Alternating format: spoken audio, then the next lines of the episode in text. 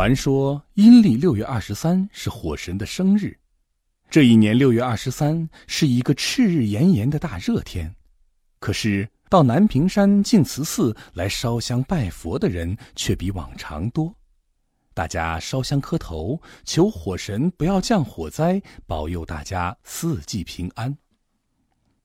午后，净慈寺山门外来了一个年轻漂亮的姑娘。这姑娘穿一身红绸衣裙，手撑一把小阳伞，一双乌溜溜的眼睛慌里慌张、东张西望的。这时，不早不晚，一个蓬头垢面、邋里邋遢的疯和尚噔噔噔噔从火房里冲了出来，也不说话，伸开双臂拦住了姑娘，就是不让她进来。哦，原来啊，是济公啊！那姑娘往东躲，济公就向东拦；那姑娘向西躲，济公便往西挡，急得那姑娘面红耳赤，满脸都是汗珠。当家老方丈见济公这样胡闹，便大声喝道：“济癫，你像不像个出家人？成何体统？”济公扭过头来，笑嘻嘻的要向老方丈辩解。老方丈听也不听，拿起锡杖敲向济公说：“你少在这儿啰嗦，快给我走开！快走开！”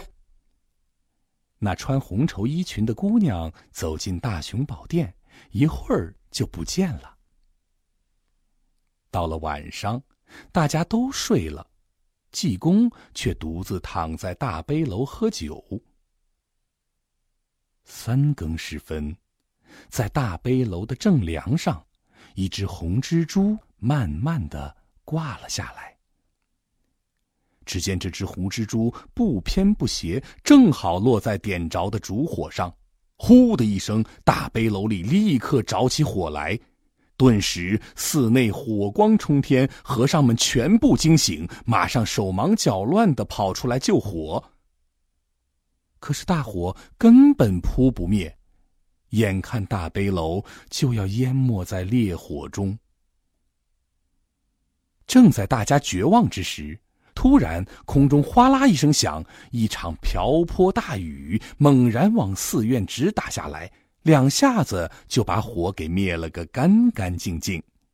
原来呀，是济公将一杯酒往空中泼去，化成大雨，把火浇灭了。第二天一早，和尚们都哭丧着脸在清理废墟，济公嘻嘻的朝大伙笑。老方丈正想责怪他，济公这儿才说：“昨天那个红衣姑娘是火神变的，她要烧净慈寺，我若不放她进来，这火便不会烧起来。”老方丈听了，着急道。哎呀呀呀呀呀！我怎么知道？你为啥不早说呀？济公说：“还埋怨我呢，我拦也拦了，你不是还敲我头吗？”看到老方丈那么伤心，济公就说：“哎，烧都烧了，再重新修好了。”老方丈说：“哎，哪那么容易？得要多少木头啊？”济公听了，哈哈大笑，哈哈哈哈！一切都包在我身上。可是师傅，您得请我喝酒才行啊！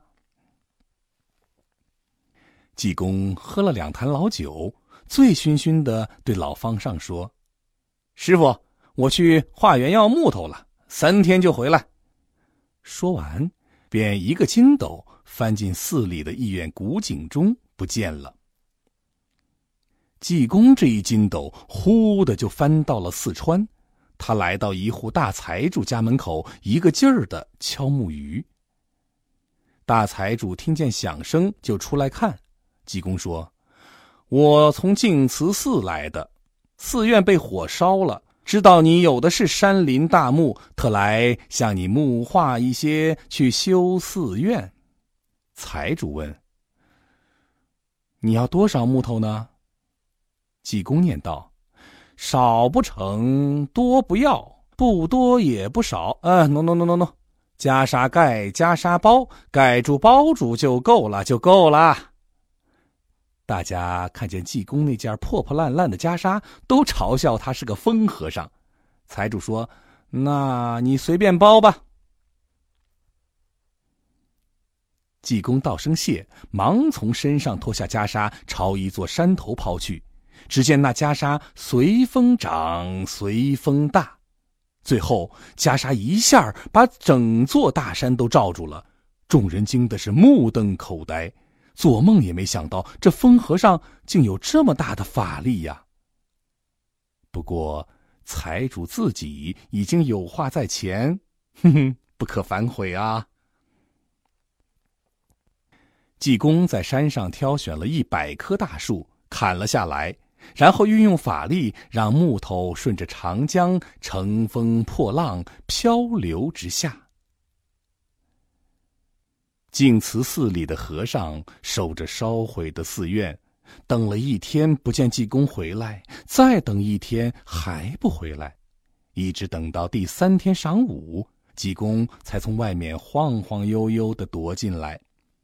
众人一看，他两手空空，并没有木头，都失望的埋怨济公。济公三个手指头一伸，三天化来大木料，五时三刻才能到啊！可大家根本不相信，觉得这个疯和尚就会吹牛骗酒喝。当当当，五时三刻到。老方丈马上让人到寺外看看有没有运木头来的马队、骡队，可外面连个人影都没有。老方丈大怒，正要责罚济公，几个小和尚气喘吁吁的跑过来，说：“师傅，师傅，不好了，古井古井冒烟了！”众人一听，以为又起火了，赶紧奔到井边嘿！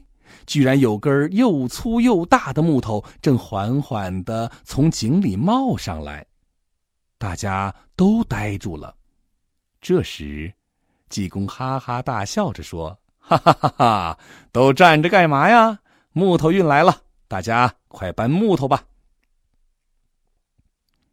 这下大家都高兴极了，一齐动手，拽起一根又一根，拔出一根又一根。搬呀扛呀，一直搬到第九十九根大木头时，不知是谁喊了一声“够了”，井里那最后一根木头就停住不冒上来了。因为少了一根木料，所以大悲楼的正梁是济公用爆花和木屑捏成的，有点凹凹凸凸的，跟别的寺院正梁很不相同。最后，经过大家的努力。净慈寺终于修缮一新，大悲楼也恢复了往日的金碧辉煌。因为净慈寺的井曾经运过木头，后来人们便叫它“运木古井”。卡在井里的那根木头，到现在还在里面呢。